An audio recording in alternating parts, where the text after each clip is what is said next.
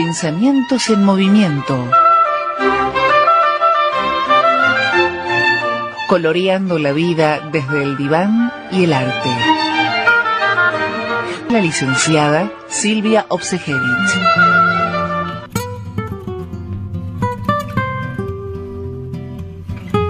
Buenas tardes. Estamos acá. Cambió, algo cambió. Sí, Por lo algo pronto, cambió. Hay, un- hay otro look. Hay otro look, hay otro espacio, hay otros colores, hay un montón de colores, la verdad que está buenísimo. Está muy bueno. Eh, vamos a contarle. Seguimos en la propuesta radio. Muy bien, Eh, estamos en el espacio eh, Pensamientos en Movimiento, exactamente. a cargo de la licenciada Silvia Obsgesevich, que está acá a mi costado, a mi lado. Exactamente. bienvenida Silvia. Muchas gracias. Le cuento a nuestros seguidores que es la segunda temporada que Silvia está con nosotros. eh, así que hoy damos como una bienvenida al público nuevo, le contamos un poco de qué es este espacio. Y entonces por eso yo me quiero presentar, me quiero presentar y quiero decirles por qué estoy en esta columna titula, que titulé Pensamientos en Movimiento. Como dijo aquí Karina. Karina, eh, mi, nom- mi nombre es Silvia Obsejevich, soy psicoanalista y también incursiono en el campo del arte. Mi deseo, y por qué estoy, porque mi deseo es transmitir el valor que tuvo para mí haber atravesado la experiencia de un psicoanálisis. Por eso estoy en esta columna. Reconozco que el psicoanálisis no es para todo el mundo, porque he escuchado muchas veces que muchos dicen todos tendrían que ir a un psicoanálisis, pero no es así. Yo no estoy de acuerdo con esa posición. No es para todos el psicoanálisis. Entonces uno se preguntaría, ¿y entonces sí quienes tendrían que consultar? Bueno, aquellos que tienen un síntoma. Ustedes se preguntarán, ¿y qué es un síntoma? Entonces les voy a responder, un síntoma es una dificultad o un problema que tenemos y que nos acompaña bastante frecuentemente y que se vuelve a repetir y que nos produce mucho sufrimiento y queremos que bueno, que no se repita más, pero resulta que se vuelve a repetir. Y entonces uno en el primer momento, los primeros momentos, uno piensa, bueno, ya lo voy a solucionar yo solita, voy a preguntar esto a alguien, qué sé yo, ya se va, o el tiempo, el tiempo lo soluciona todo. Bueno, la verdad que yo mucho no acuerdo con que el, el- tiempo soluciona todo. Pero bueno, entonces, pero pasa el tiempo y no se, y no se modifica. Y ustedes es- se preguntarán, ¿por qué no se modifica? Entonces pensé, les voy a transmitir por qué no se modifica un síntoma así como queremos y voluntariamente queremos, pensamos que lo vamos a mover de un día para otro.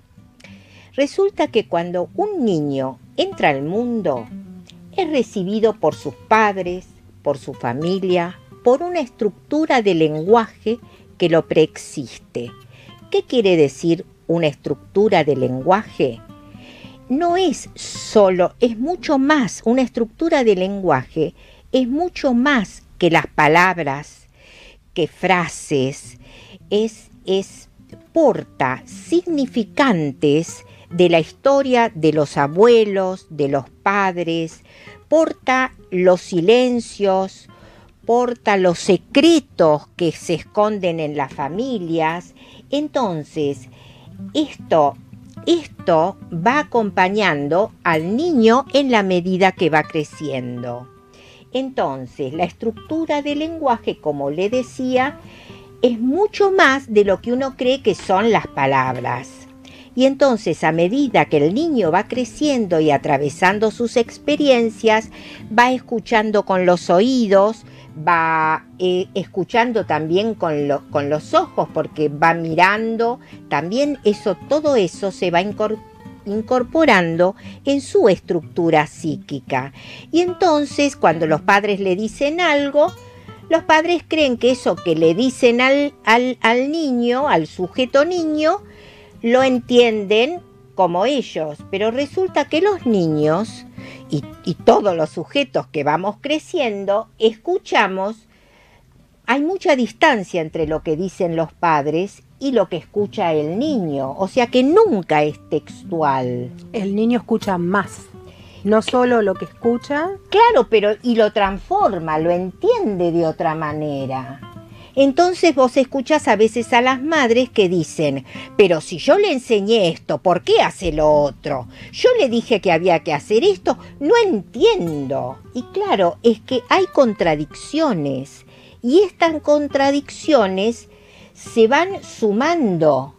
Estas contradicciones van construyendo el síntoma, porque arman un, espacio de lo que uno cree y otra cosa es lo que el inconsciente fue eh, inscribiendo, porque tenemos una parte que es consciente y otra en simultaneidad que es esto, que es lo que no sabemos, qué es lo que se va inscribiendo, que es el inconsciente. Entonces cuando uno va creciendo, el síntoma se va eh, eh, llenando cada vez de más este, mm, contradicciones y las contradicciones enferman.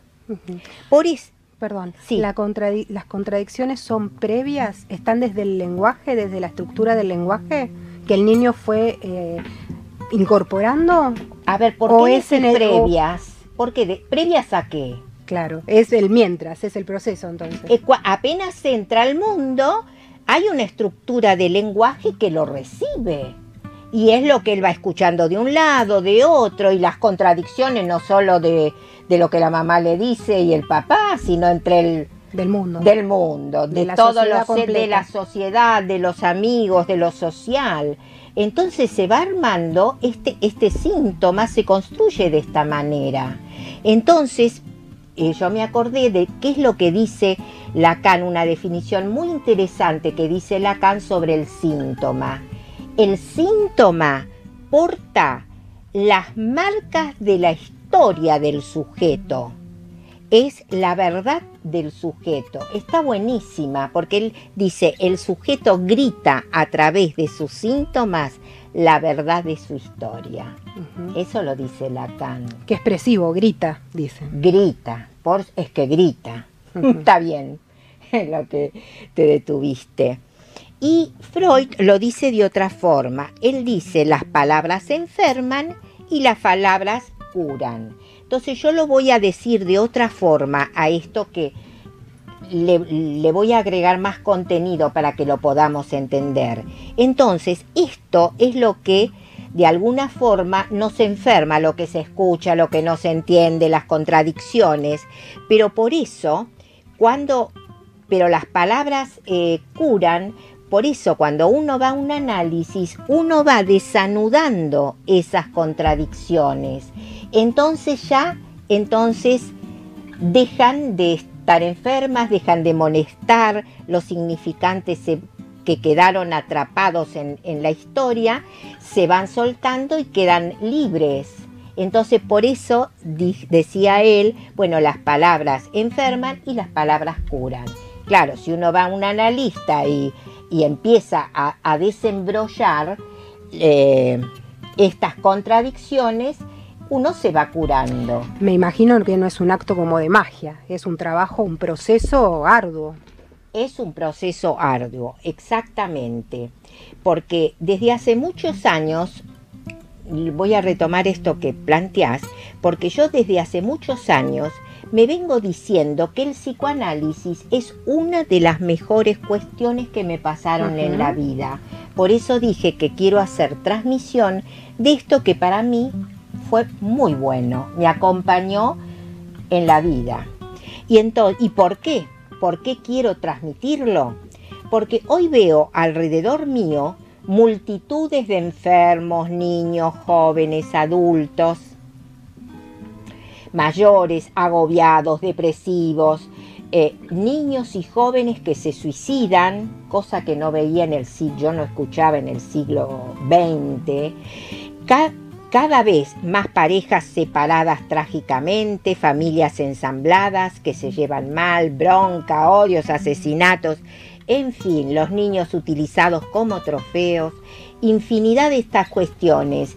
Y la mayoría de estos sujetos que se pelean y creen que saben por qué se pelean. Y siempre dice lo que pasa que fulana me hizo esto, lo que pasa que él me hizo lo otro y creen realmente que entienden por qué se están peleando, cuando en realidad yo diría que no entienden, no entienden de qué se trata ni por qué se pelean, porque eh, en realidad no es que son discapacitados ni son inteligentes, sino porque no cuentan con las herramientas que otorga un trabajo psicoanalítico. ¿Qué me, porque les voy a también a comentar algo que es importante, porque ¿qué es lo que me dio el haber atravesado un psicoanálisis? Otra escucha, una escucha inconsciente, totalmente diferente al resto de la gente. ¿Y por qué? Porque nosotros los psicoanalistas, para ser psicoanalistas, atravesamos, tenemos justamente que atravesar un psicoanálisis y entonces hay un otro que nos escucha y nos lee nuestro inconsciente, porque el inconsciente nadie puede escucharse ni darse cuenta de su propio inconsciente, así como lo dijo Freud, es que es imposible, es otro que nos tiene que escuchar para leerlo, leer nuestro inconsciente. Entonces, ¿qué quiero decir con esto? Que justamente escuchamos de manera diferente y esta escucha no la tiene aquel que nunca fue a un psicoanálisis. Entonces, y entonces es, dicen, el otro tiene la culpa y siempre es el otro el que tiene la culpa y nunca se remiten a cuál es mi participación en esto que creamos o en estos actos que produjimos. Entonces, el psicoanálisis nos permite escuchar nuestro mundo interior. Entonces, abro este espacio justamente para que me consulten, para que debamos este, juntos cuestionarnos de la actualidad sobre niños, adolescentes, centennials, millennials, eh, adultos, por WhatsApp, por Gmail, por el celular, que consulten a ver cuáles cuáles son sus dificultades, qué les pasa. No, no tengo ningún inconveniente en responder desde acá si, justamente nos llegan estas preguntas a la radio, a la radio.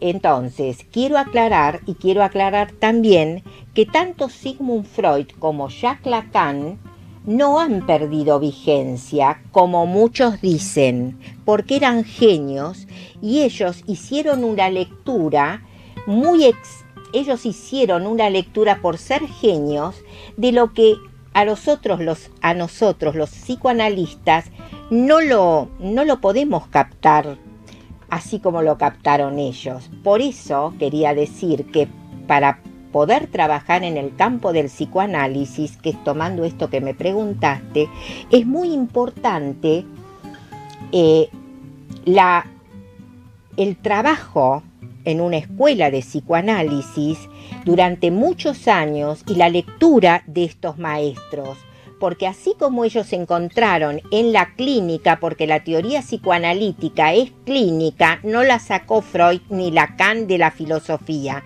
es clínica, lo que encontraron en, estos sujetos que somos los neuróticos o los psicóticos este, sufrientes.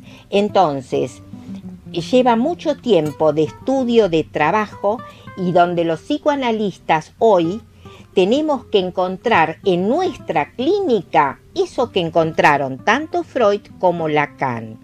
Y quiero también, y porque quería también marcar un caso, eh, que en un caso clínico, que son maravillosos los cinco casos clínicos freudianos, son una obra de arte para la clínica. Entonces, lo, este, lo que nos enseñó en un caso, en uno de sus materiales, que a través de lo que no se resuelve en una generación, por ejemplo, en una generación de los abuelos, lo que para estos abuelos queda sin resolver, queda así, queda sin resolver, pasa a los hijos eh, como dificultad. Y si estos hijos no van a consultar y pasan como síntoma, por supuesto. Y si esto, esta generación no va a consultar para ver qué pasa, pasa a la tercera generación y a la cuarta generación, pero ya los síntomas que aparecen en estas generaciones son muy graves y muy crueles. Entonces, repito, abro este espacio para que debatamos juntos sobre los dramas que, diariamente se escuchan. Eh, perfecto. Bueno. Perfecto. Eh, voy a hacer un pedido al operador. Eh, cuando esté Silvia al aire, ponemos abajo a ver qué te parece el correo de Silvia. Así está todo el tiempo el correíto. ¿Lo recordamos? Bueno, sí, sí. Lo digo yo. Silvia Ofce con B corta arroba gmail.com. A ver, lo, repito yo. Silvia Obse o B corta SE arroba gmail.com. Ahí está. Em, qué interesante. Había, hay varias cosas que fui marcando que las podemos eh, dejar para la semana próxima, ir retomando. Em, uno, eh, se me ocurría, hay palabras que son quizás específicas para, para el que hace psicoanálisis, para el para el que hace y el que recibe. ¿Está bien dicho así? Sí, sí. Eh, que podríamos eh, también explicarlas. Yo Por ejemplo, ¿cómo? Anoté significante, que la empezamos ah, al principio, o el síntoma en sí. ¿El síntoma es el trauma o son cosas diferentes? Mira, tiene algo, es traumático, tiene algo de trauma. Lo pensaba en el, en el, en el vocabulario común de la gente. Cuando, Viste que a veces... No usa, vos sabés que el, en, eh, para el campo del psicoanálisis, en un comienzo se usaba trauma, pero después, en, la medida que fuimos avanzando, el trauma se articuló a la sexualidad. Entiendo. Eso. Se asoció. Sí, sí, se asoció. El, único trauma que hay en todo caso es la sexualidad, porque es la que genera. Entonces, es, es algo diferente del síntoma. Perfecto. Y después lo otro ah, que... Significantes. Significante al principio de la charla, cuando estábamos hablando. Sí, sí, es muy importante, porque los significantes son las marcas que nos quedan, porque muchos creen que es una sola, no es una sola palabra que porta muchas significaciones y para cada sujeto es distinto. Por eso decía que en la estructura del lenguaje porta los significantes de la estructura y de la historia de cada sujeto.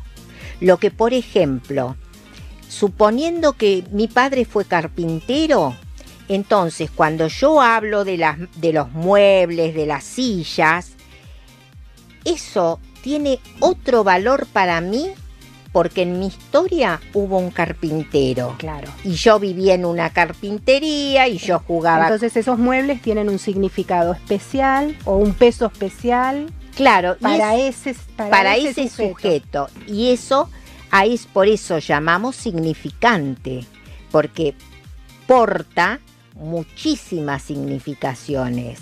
Lo que para mí es una cosa, para otro puede ser totalmente distinto, porque porta la historia del sujeto, como el síntoma. Entiendo, entiendo. Muy, muy, muy interesante. Te digo que es un, un comienzo como un abanico de cosas. un abanico. Lo que le interesa. O va retomando o, vamos buscando. me parece buenísimo y a mí me interesa, sabes, que se abra esto, porque yo cuando volví a leer eh, el texto y lo que yo estaba armando, cada vez me surgían agregar más cosas y más cosas. Y yo dije, pero pero tengo que acotar. ¿Y qué te parece, Silvia, si lo dejamos para la semana que viene? Me parece buenísimo. Entonces, eh, retomamos el, jueves próximo, Ahí cerquita de las 19, 19 y 10. 19 y 10. Ya estamos. En Radio Sentidos. Por supuesto. www.radiosentidos.com.ar. Los espero. Tu alimentación es un conjunto de hábitos. ANS Orgánico. Elaboración de productos alimenticios y ambientales 100% naturales, respetando las antiguas recetas que se transmiten de generación en generación. Consultas a través del sitio web www.ansorgánico.com.